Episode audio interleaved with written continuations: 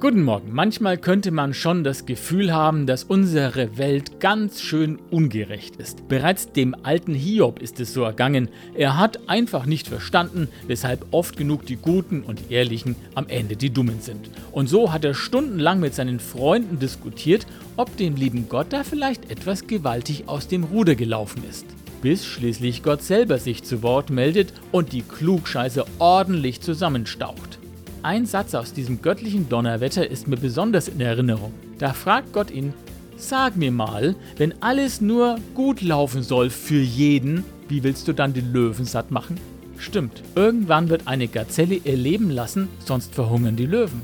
Da fällt bei Hiob der Groschen. Er bekommt ein Gespür dafür, dass diese Welt so komplex ist, dass man nicht einfach sagen kann, so oder so ist alles gut und richtig. Okay, für mich selber kann ich entscheiden, wie ich handeln will, was ich für richtig und falsch halte. Aber dem Rest der Welt mein Urteil aufzudrücken, seit der Sache mit dem Löwen bin ich da etwas vorsichtig geworden. Einen guten Tag wünsche ich euch.